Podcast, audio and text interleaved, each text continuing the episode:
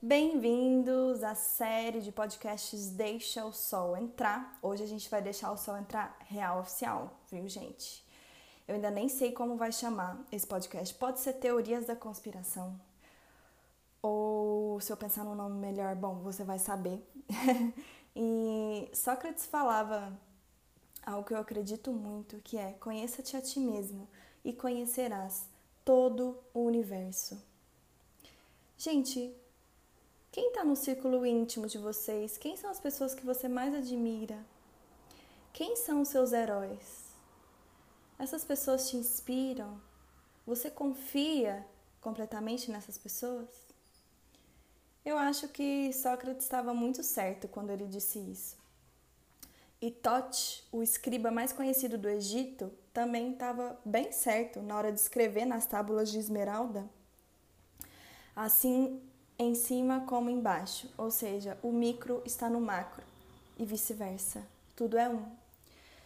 Então, veja bem, a gente acha que o coronavírus está nos trazendo para uma algumas pessoas do mundo espiritual fala que a gente está passando por uma noite escura da alma, né? Que chegou é, mais uma vez para a humanidade, uma travessia é, pela escuridão como se a gente precisasse atravessar uma grande crise para que a gente possa ver a luz. Então, essa é a sina da terceira dimensão, né? A dualidade está aí para mostrar para nós a luz e a escuridão, as perspectivas mais elevadas e mais densas de uma só realidade. É isso mesmo. Então, a realidade ela é só uma. Não existe a minha realidade, a sua realidade a realidade do outro nós somos verdades fragmentadas e a gente só consegue ver o todo a partir do momento que a gente se é, encontra nem na luz nem na escuridão, mas sim na união, o equilíbrio dessas polaridades. É como se a gente estivesse no topo de uma pirâmide que enxerga as quatro realidades que formam a base lá embaixo. É como se fosse um big picture, a gente está vendo todo ali de cima. Isso a gente só consegue ver quando a gente acessa uma consciência superior, quando a gente observa a dualidade que está sendo experienciada pelo nosso corpo físico aqui na terceira dimensão. Vocês já assistiram é, aquela série que chama Cosmos? Tem um episódio lá que fala especificamente sobre o chumbo, é, eles usavam chumbo no tratamento de água antigamente. E aí teve um cientista que descobriu que esse chumbo é um metal pesado altamente tóxico que estava deixando as pessoas muito doentes. E aí ele teve que comprar uma briga com as autoridades e no final ele venceu a briga para que eles parassem de tratar a água com chumbo. Hoje a água é tratada com flúor, mas tudo bem, não vamos entrar nesse lugar. E agora, é, vocês já ouviram falar também no Masaru Emoto? Masaru Emoto ele é um japonês que fez algumas pesquisas com moléculas de água. E ele percebeu que as moléculas de água são altamente, mas assim, muito mesmo, sensíveis e mutáveis. A ponto de uma vibração, que se a molécula de água recebe uma vibração, a molécula muda e se estrutura de acordo com aquela vibração que ela recebeu a ponto de você verbalizar uma palavra de baixa vibração e a molécula se desestruturar, ela ficar toda torta.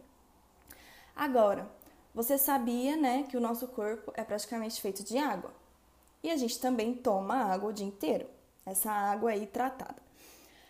E que essas águas possuem moléculas, obviamente, e essas moléculas são influenciadíssimas por tudo ao seu redor, inclusive o cano pelo qual ela passa. Então, gente, a água é um ser vivo. A água tinha que ser considerado um deus. Tipo, nas escrituras eles têm os deuses, né? Deus do vento, vaio. Tem, a, tem Deus na água também, mas eu não sei o nome dele nas escrituras hindus. Mas lá nos Andes a gente chama a água de Mamakocha. É porque ela é um, é um espírito poderoso, vivo, um espírito vivo, né? Que manifesta aqui na terra para nutrir a gente de vida. Só que aí a água, quando quando ela chega na nossa casa, até ela chegar na nossa casa, ela passa por um cano todo enferrujado. É, na verdade, hoje em dia acho que não é mais enferrujado, né? Eles trocaram o material é, que é feito cano, mas é um, é um movimento totalmente brusco, né? Ela passa num cano, vira pro outro cano, nananã, e a água é violentada, coitada, até ela chegar na nossa torneira. E aí, né, aí já recebeu essa influência vibracional aí, ela já chega na nossa casa meio sem vida, coitada. Porque poucos são as pessoas que têm o, o, a chance de absorver uma água direto da fonte. Então, agora pensa nessa cena. Você bebe uma água com molécula modificada por, pelo plástico da garrafinha de água. Porque o plástico ele tomou sol e a água estava lá dentro enquanto ela estava sendo distribuída dentro do caminhão. E aí o plástico liberou toxinas que mudou a molécula. E aí chegou, aí você bebeu essa água na garrafinha de plástico e a água chegou na sua célula, a molécula estava toda torta. Aí a sua célula, ela precisa daquela água porque é o alimento, é o que nutre a vida da célula, é a água. Então ela teve que fazer alguma coisa para se adaptar àquela estrutura da molécula que chegou. Ou seja, a nossa célula também vai precisar entortar um pouquinho para receber a molécula da água que também é meio tortinha. Então, afinal de contas, a gente precisa daquilo para viver, tá? E aí vai ficando assim, a gente vai ficando com um corpo meio entortado, todas as células vão ficando meio desestruturadas porque a água que a gente tomou está desestruturada. Aí isso energeticamente impede o prana de passar e vai causando alguns distúrbios. Os distúrbios primeiro eles são energéticos, bloqueio chakras, etc. Aí depois a energia vai deixando de fluir bem ali naquele lugar e pode virar uma desordem física, uma dor ou uma doença. Tá entendendo como funciona? Então, deixa eu te contar uma outra coisinha. Isso foi a água, né? Agora também tem o ar. Você respira um ar tem uma certa qualidade que pode ser boa ou ruim. Então, a qualidade do ar ela é medida pela quantidade de prana que existe nele. O concreto e a poluição eles chupam o prano do ar, ou seja, quanto mais perto da natureza eu estou, mais puro e cheio de prana, que é a energia vital, é o ar. Então, a água e o ar eles são os elementos mais importantes para a nossa vida na Terra. Só que o ar ele tem a sua frequência vibracional também. E a frequência vibracional do ar na cidade é completamente diferente da frequência na natureza. E essa frequência fica completamente torta por causa da radiação, Wi-Fi, torres de energia, todas essas coisas, isso muda tudo também. Já ouviu falar da frequência Schumann? Frequência Schumann é como se fosse o pulsar da Terra, é o coração da Terra e ela tem uma frequência natural que é a teta. Então ela vibra é entre 7 e 8 Hz. Vibrava, né? Só que agora o coração da Terra está em arritmia, coitado. Ele está em arritmia porque a gente está construindo um mundo completamente antinatural. A gente está se estressando muito e a nossa vibração de estresse interfere na vibração da Terra. E aí uma frequência que antes era teta, que é uma frequência de relaxamento, agora é uma frequência gama, que é uma frequência alta de estresse e promove muita agitação, não é à toa que muitas pessoas estão com dificuldade de dormir nesse tempo de coronavírus, né? E a gente também é, alimenta essa frequência da Terra colocando satélite para todo lado. É como se a, a Terra tivesse milhares de marca-passos e cada marca-passo está tentando colocar o coração da Terra numa frequência diferente. Pensa no desequilíbrio que isso causa. Inclusive o desequilíbrio na nossa água e no nosso ar. Então, você concorda que nós criamos uma sociedade que está se intoxicando? Isso é uma das coisas, né? Tem alimentação que eu não vou nem entrar nesse lugar ainda. Então, se você ainda não entendeu, vou explicar. Do que, que a gente está se intoxicando? De um ar pobre, de uma água desestruturada, de frequências radioativas altamente nocivas e uma alimentação deplorável feita em laboratório. Agora, imagina, só imagina, vou contar uma historinha para vocês. Corta a cena, vamos todo mundo visualizar essa história. Era uma vez um lugar que era o céu, era o céu. Um lugar cheio de harmonia, cheio de luz. As noites eram lindas, estreladas. Os pássaros cantavam, os bichos viviam em harmonia. Tinham lindas cachoeiras nesse céu, e as ondas do mar eram influenciadas somente pela lua. Ali tudo era maravilhoso e a gente se sentia em casa. um certo dia, esse lugar que é o céu amanheceu bem diferente. Tava tudo estranho. O ar estava estranho, o clima estava estranho. De repente, os pássaros pararam de cantar e as pessoas começaram a se comportar de um jeito esquisito.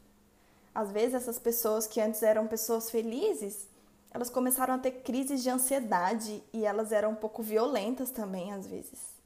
Elas eram raivosas. Então, deixou. É, as pessoas nesse lugar começaram a ficar com medo medo de perder aquilo que elas tinham conquistado nesse céu.